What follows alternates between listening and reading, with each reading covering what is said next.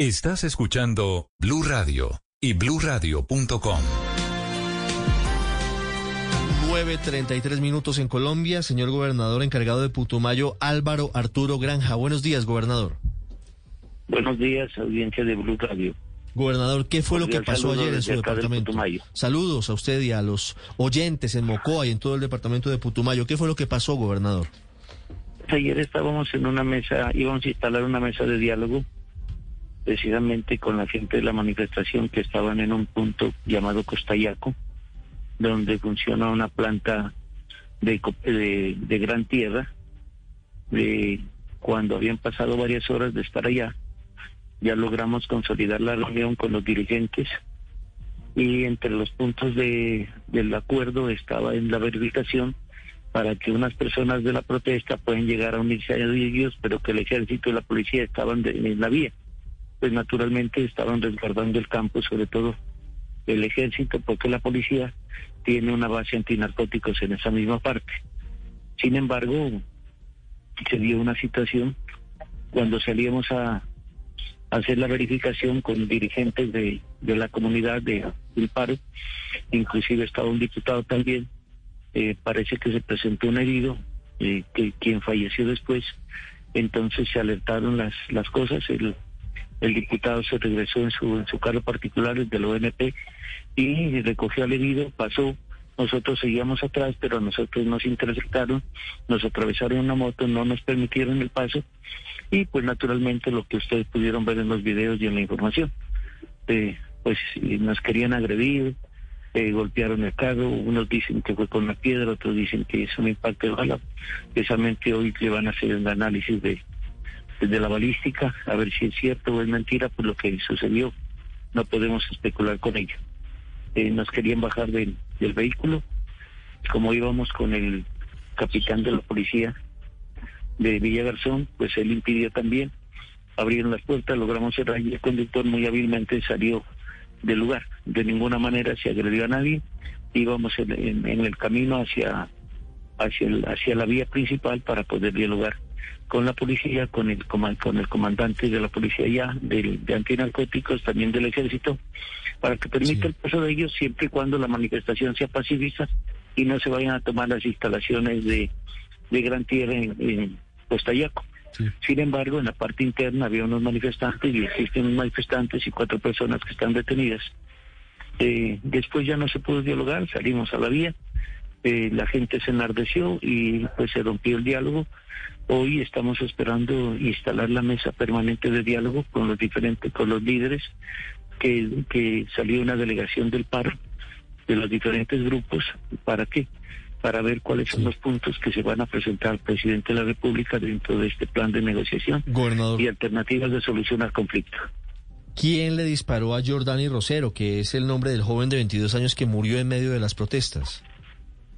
Mire, no podemos decir que fue X o persona. Esa investigación la está haciendo el Cuerpo Técnico de Investigaciones de la Fiscalía. En el batallón de, de Villagarzón estaba el director de, de, regional de Fiscalías, el doctor Germán Ramírez. Ellos se acercaron al hospital, miraron y naturalmente que ellos deben dar el diagnóstico de ya medicina legal. Estaban con el CTI haciendo la investigación pertinente. Eh, gobernador, sobre, sobre el ataque del que usted fue víctima, eh, ¿cómo lograron calmar a los manifestantes para que no, pues según usted ha comentado, intentaron eh, golpearlos e incinerar la camioneta en la que ustedes eh, iban. ¿Cómo lograron calmarlos para que ellos no, no siguieran con esos propósitos?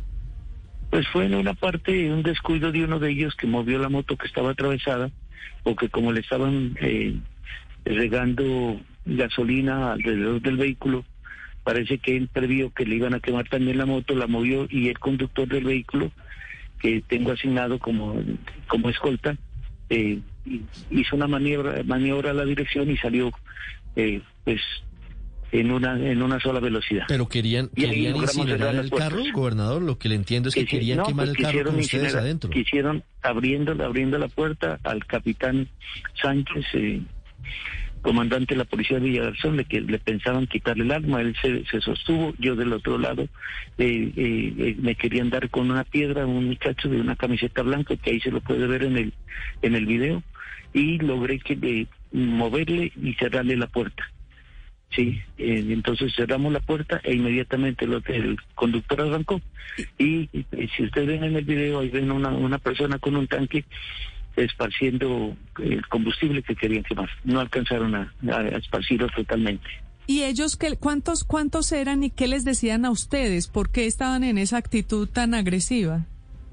Porque decían que pues que por, por el herido, gritando, protestando, que el ejército los iba a matar, eh, que la policía los iba a matar. En esa parte no estaba la policía.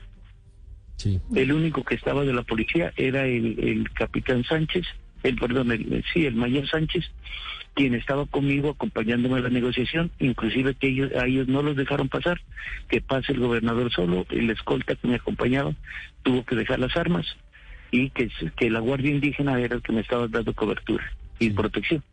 Gobernador, ¿quiénes, ¿quiénes eran las personas que intentaron quemar la camioneta en la que ustedes iban? Pues prácticamente uno no los puede identificar porque muchos estaban con, con pasamontañas, con pasabocas, cubiertos de solamente les miraba la vista. Pero sí hay uno que se puede identificar que fue el que atravesó la camioneta y los otros dos muchachos, el que está regando la gasolina y el de camiseta blanco que tenía una piedra, en tono amenazante me, la quería lanzar al, al, carro. ¿Y son manifestantes o son infiltrados? Pues esa, esa parte no la podemos decir. Eh, de acuerdo con las expresiones, me dicen que quien atravesó la, moto es de una pertenencia a la organización indígena del Putumayo, a los CIP, sino que pertenece a la CRIC del Cauca. Sí. ¿Y tenían ustedes información sobre la presencia del CRIC en las manifestaciones del Putumayo? Sí, sí, esa, esa información sí la hemos recibido. Sí. Gobernador. Ellos eh, llegaron a alertar a la gente y a, ah, pues a, causar más, más terror. A manera de hipótesis, gobernador, los disparos que recibió Jordani Rosero pudieron haber sido causados por un integrante del ejército? Pues mire, yo no le puedo decir no. De acuerdo con la versión de la madre que está en la fiscalía, dicen que fue una persona particular que salió de una casa, pero eso no lo puedo no lo puedo testificar. Ah, pero es una versión importante. No soy el encargado. Esa es otra versión. La, la, mamá del, del joven Jordani, ella llegó allá y, la, y, entró junto con el cuerpo técnico de investigaciones de la Fiscalía a hacer la necropsia. Monseñor, la información que se ha manejado según la cual algunos de los manifestantes querían tomarse eh, el yacimiento en Gran Tierra, yacimiento petrolero, ¿es cierta? Sí, sí, claro, ellos, hay, hay unos que están adentro. Hay unos 35, 40 personas que están adentro y todavía no han salido. Lo que estamos es mediando para que ellos salgan y no, ya las válvulas, todo está cerrado. Gran Tierra no está operando nada. Y hay cuatro personas de Gran Tierra, funcionarios que no los han dejado salir. Eh, precisamente está el secretario de gobierno allá, porque yo tengo la instalación de la mesa departamental en Mocoa, y espero me llamen para volver a llegar a instalar y dialogar con ellos para llegar a puntos de acuerdo. Pues ojalá haya acuerdos, gobernador, ojalá esto no pase a situaciones aún más delicadas como las que ya se han vivido, porque hay una persona muerta de por medio, un intento de quemar la camioneta en la que usted iba con el comandante de policía del departamento. Sí, hay un herido, hay un herido, una persona herida que, que estuvo en la parte interna del del del, del, del, pozo petrolero, eh, que salió herido de allá. Hay dos integrantes del ejército que fueron heridos, uno está con una fractura en el brazo, el otro eh, parece que le le dañaron la, toda la caja dental. Eh, de igual forma hay tres heridos que son del ejército, pero se ve que no son de mayor gravedad porque no los pudieron sacar de, de la parte interna de, de, la, de la sede de Gran Tierra porque no permitieron los manifestantes que salgan los otros. Gobernador, ¿los cuatro funcionarios de Gran Tierra están secuestrados? Pues se presume, ¿no es cierto?, que es un secuestro. ¿Cuánto tiempo pero llevan no podemos decirlo. Ya están desde el día de ayer, han, está más de 24 horas porque esa protesta y el ingreso de estas personas eh, se inició a las cinco y media de la mañana del día de ayer. Y no pueden salir los funcionarios, es decir, están contra su voluntad en pues, esas instalaciones. Ya en este momento, mire, yo no tengo información. Eh, no, el secretario de gobierno no se ha comunicado conmigo porque eh, ha sido como muy difícil el ingreso, la gente está alterada. Aunque anoche, después de las ocho y media, nueve de la noche que yo pasé, que regresé de, de, de Villagarzón a Bocó, ya en la vía no había nadie, es decir, habían levantado todo, toda la gente que estaba en la manifestación y en la vía principal.